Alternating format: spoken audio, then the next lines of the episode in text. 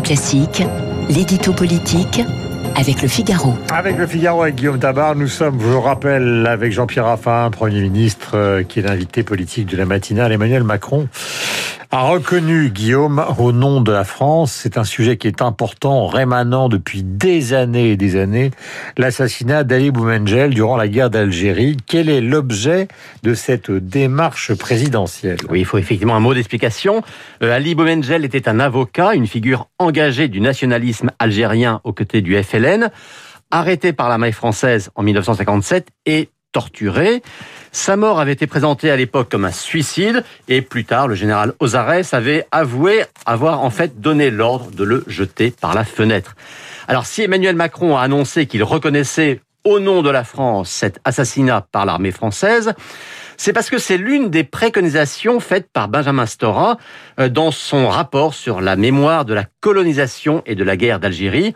Euh, aux yeux de l'historien, cela fait partie des gestes qui doivent contribuer à apaiser et à réconcilier les mémoires entre la France et l'Algérie. Voilà, mais dans tous les journaux ce matin, beaucoup de gens se posent des questions. Est-ce que cette reconnaissance peut effectivement permettre d'apaiser ou au contraire d'attiser ce passé douloureux? Eh bien, rien n'est moins sûr. Hein. Bien sûr, il est incontestable que la mort d'Ali Bengel fut un assassinat maquillé. Le dire, c'est une vérité historique, mais et sans que cela excuse quoi que ce soit, euh, il manque dans ce rappel des faits un minimum de contextualisation et la mention du terrorisme FLN contre les civils européens à Alger à cette même date. Réparer les blessures, c'est les prendre toutes en compte. Ensuite, cette reconnaissance est la première depuis la publication du rapport Stora. Il fallait bien commencer par un cas, mais il s'ajoute à une autre démarche voisine, il y a deux ans, euh, les excuses présentées par Emmanuel Macron pour la mort de Maurice Audin, un mathématicien communiste, lui aussi torturé à mort par des militaires français en 1957. C'était justice aussi, mais ça fait quand même deux exemples dans le sens d'une repentance française. Or, une réconciliation ne peut pas être à sens unique. Et puis enfin, pour que la reconnaissance de ces faits aide à l'apaisement avec l'Algérie, encore faudrait-il que les autorités algériennes soient elles aussi dans cet esprit. Or, c'est très très loin d'être le cas.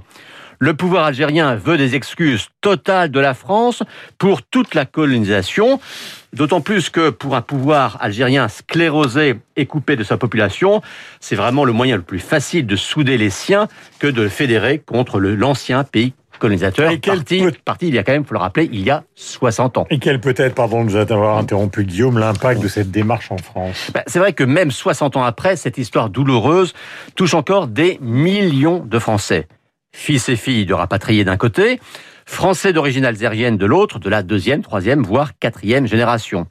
Donc ce travail de mémoire voulu par Emmanuel Macron, il est nécessaire, il peut être courageux, mais il est périlleux. Euh, en recevant le rapport Stora, l'Élysée résumait ainsi la ligne voulue par le chef de l'État. Reconnaissance historique, oui, mais repentance, non.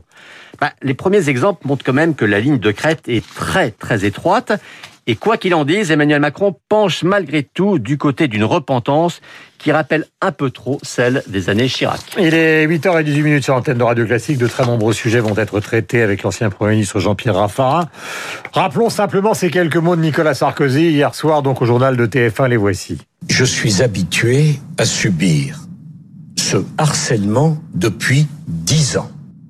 Dix ans que des moyens considérables sont mises en œuvre des dizaines de magistrats, des dizaines de policiers, des commissions rogatoires dans tous les coins du monde pour absolument trouver quelque chose à me reprocher. Voilà, Stéphane Noël, qui est le président du tribunal de Paris, demande qu'on respecte l'institution judiciaire. Jean-Pierre Raffarin, bonjour. Bonjour. Nous sommes dans un contexte relativement explosif entre le monde politique que vous représentez et donc